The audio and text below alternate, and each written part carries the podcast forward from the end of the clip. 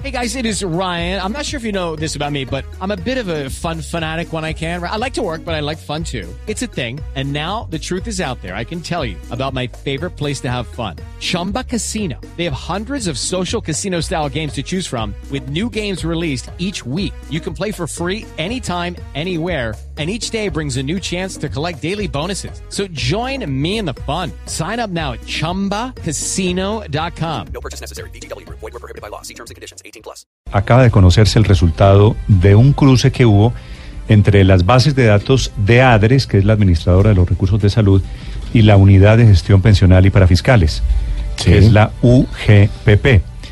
Ese cruce de datos permite llegar a la siguiente conclusión, que usted seguramente suponía hay un indignante número de colados en el sistema de salud en Colombia, gente que gana cifras de salarios muy elevadas, hasta 20 millones de pesos. ¿Y esos son los mismos que estaban colgados, eh, colados en el CISBEN? No sé. Y mm. estaban en el régimen subsidiado de salud, porque el, el CISBEN es un sistema eh, subsidiado. De lo todo es el contributivo. De, este es el régimen subsidiado mm. estrictamente de salud. De salud. El doctor eh, Carlos Mario Ramírez es el director general de ADRES, que es esta empresa, la administra el viejo Fosiga, la administradora de recursos del sistema de salud. Doctor Ramírez, buenos días. Néstor, muy buenos días a usted y a la audiencia. ¿Qué fue lo que descubrieron con los colados, doctor Ramírez? Sí, entonces, eh, solo para comprensión de la audiencia, permítame el contexto. El CISBEN es una encuesta que clasifica la población en todos los espectros eh, de capacidad económica que hay. Usted le puede aplicar el CISBEN al gran industrial y saldrá, saldrá con un puntaje de 100 y eso no lo clasifica como pobre. Y esta encuesta es la base para acceder a varios subsidios, no solamente el de salud. ¿Qué hicimos? Le enviamos a la unidad de gestión de pensiones y parafiscal que tiene la gran posibilidad de acceder a las bases de datos de la DIAN, a las bases de datos de entidades territoriales para verificar propietarios de inmuebles, a las bases de datos de propietarios de vehículos, etcétera, etcétera. Y le enviamos la base de datos de los afiliados al régimen subsidiado de salud mayores de 18 años. Ellos con esa gran posibilidad que tienen de estimar ingresos nos la regresan clasificados en categorías de ingresos según los salarios mínimos vigentes. Entonces se encontraron 176.876 colombianos o residentes en Colombia con ingresos mayores a un salario mínimo. Entre uno y dos salarios mínimos, o sea, entre 780 mil y un millón quinientos mil pesos de ingresos, hay 74 mil 125. Nosotros podríamos decir que esta franja eh, podría dejar, dejarla ahí, eh, digámoslo, con beneficio de inventario, porque una familia de seis personas con un ingreso de 780 o de un millón de pesos puede ser considerada como pobre.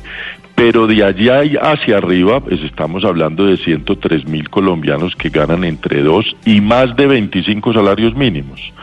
Le refiero las categorías como nos eh, fueron entregadas por parte de la UGPP entre 2 y 4, o sea, en salarios mínimos, o sea, entre 1.500.000 y 3.900.000 ingresos mensuales encontramos, encontramos 48.188 personas. De 5 a 10 salarios mínimos, esto quiere decir entre 3.900.000 y 7.800.000 pesos de ingresos mensuales, 32.414 personas de 10 a 20 salarios, o sea, entre 7 millones 800 mil y 15 millones 14 mil 562, y entre de 20 salarios y más, o sea, de más de 15 millones encontramos 8 mil 116 personas. Esto quiere decir que estas personas le están generando un gasto al régimen subsidiado de salud de 155 mil 420 millones de pesos anuales se están apropiando de estos recursos que no merecen por su condición de no pobreza. Ese es más o menos el resumen del hallazgo, que ya lo hemos enviado a cada alcalde distrital o municipal donde cada una de estas personas con cédula en qué PS están afiliados, porque aquí los protagonistas de, de poder ubicarlos y evidenciar su no pobreza son los alcaldes. Doctor Ramírez, ¿esto puede llevar a una investigación penal eventualmente? Eh, eh, estamos evaluando en principio, uno, cómo recuperar los recursos que se reconocieron o se pagaron a las EPS por ellas y no deberían haberse pagado y no solamente en el escenario de un año, sino de cuánto tiempo eh, estuvieron afiliados a, qué EPS del régimen subsidiado.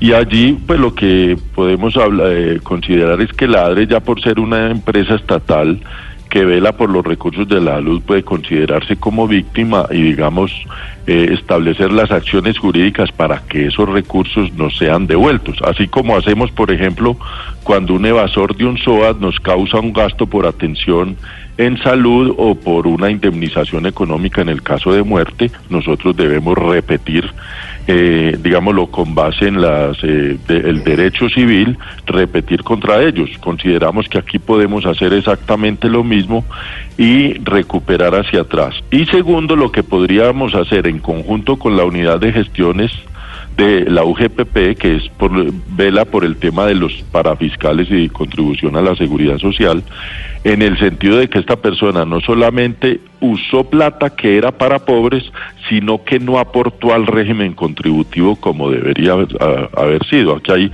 entre comillas, un, un, pecado, o si podemos llamarlo un delito doble.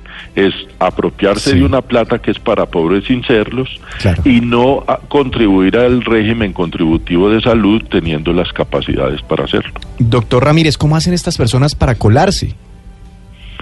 Mire, eh, pues obviamente aquí hay un tema de, nuestra idiosincrasia, eh, en el sentido de que el colombiano se aprovecha de los subsidios cuando no merece, o por lo menos, o, se mantiene en el subsidio después de haber de haber perdido, digamos, las condiciones o, o calidades para seguir beneficiándose de él.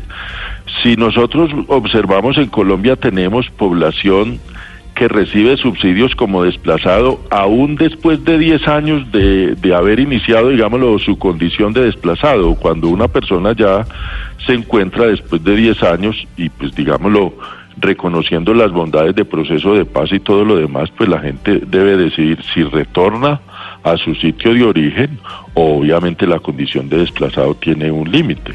Aquí esto lo que estamos encontrando es solamente el régimen subsidiado, pero estas 176.876 personas se las estamos, les, eh, enviaremos al Departamento de Prosperidad Social porque pueden también ser beneficiarias de subsidios como Familias en Acción y otros que el CISBEN genera el derecho. El modus operandi más conocido es que una persona arrienda una vivienda en condiciones, entre comillas, lamentables, de manera que cuando llegue el encuestador del CISBEN, pues él de buena fe, le, con base en esas condiciones, eh, califica o hace la encuesta y queda con un puntaje, digámoslo, de 20 o 25 que lo hace beneficiario, no solamente del régimen subsidiado, sino de otros subsidios que eh, pueden estar generando no solamente un gasto en salud, sino otro gasto social que no se merece. Desafortunadamente siempre aparecen los vivos, los más listos, y en esta oportunidad son estas personas que se estaban beneficiando, ganaban un dineral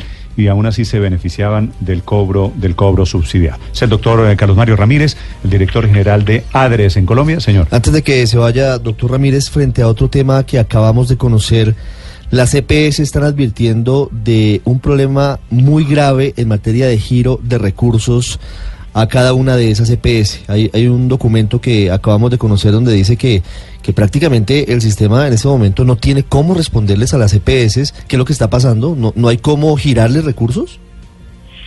Le, le voy a, tratar de dar el esquema con un ejemplo práctico. Ustedes recuerdan que el año pasado se logra con una negociación en suma de 26 países reducir el, el, precio en que el gobierno la, o mejor la nación adquiere los medicamentos para la hepatitis C.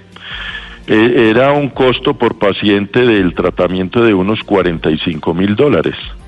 Fruto de esa negociación se logró una reducción de precio a 8 mil dólares. Hoy ya lo tenemos en 4 mil 500. Eso, si ustedes multiplican, pues hay un ahorro para el sistema muy significativo.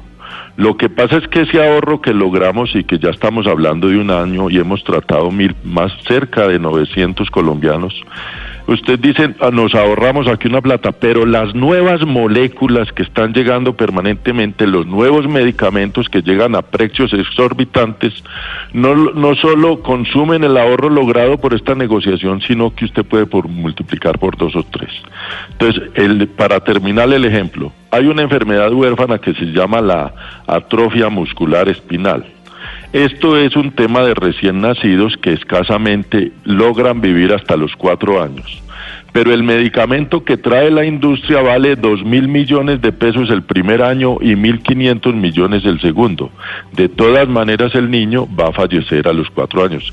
Este es un tema para la familia, una tragedia. El tema es que ni Colombia ni ningún país es capaz de sostener un sistema cuando los nuevos medicamentos llegan a precios tan exorbitantes que tampoco se justifican, eh, no, no por lo que es necesario, porque el medicamento de hepatitis C valía 50 mil, pero cura la hepatitis en 95 de cada 100 pacientes. Entonces aquí hay un tema de gasto en medicamentos que hay que enfrentar entre la suma de países y eso es lo que hace que los recursos, en especial para los servicios o medicamentos no incluidos en el plan de beneficios, como dice ASEMI, no hay plata para pagar pagarlos. Y esta es una de las causas. Que, es, es un dilema no solo de cifras, sino también es un dilema moral. Son las 10.34 minutos. Doctor Ramírez, gracias por acompañarnos. A ustedes, con mucho gusto.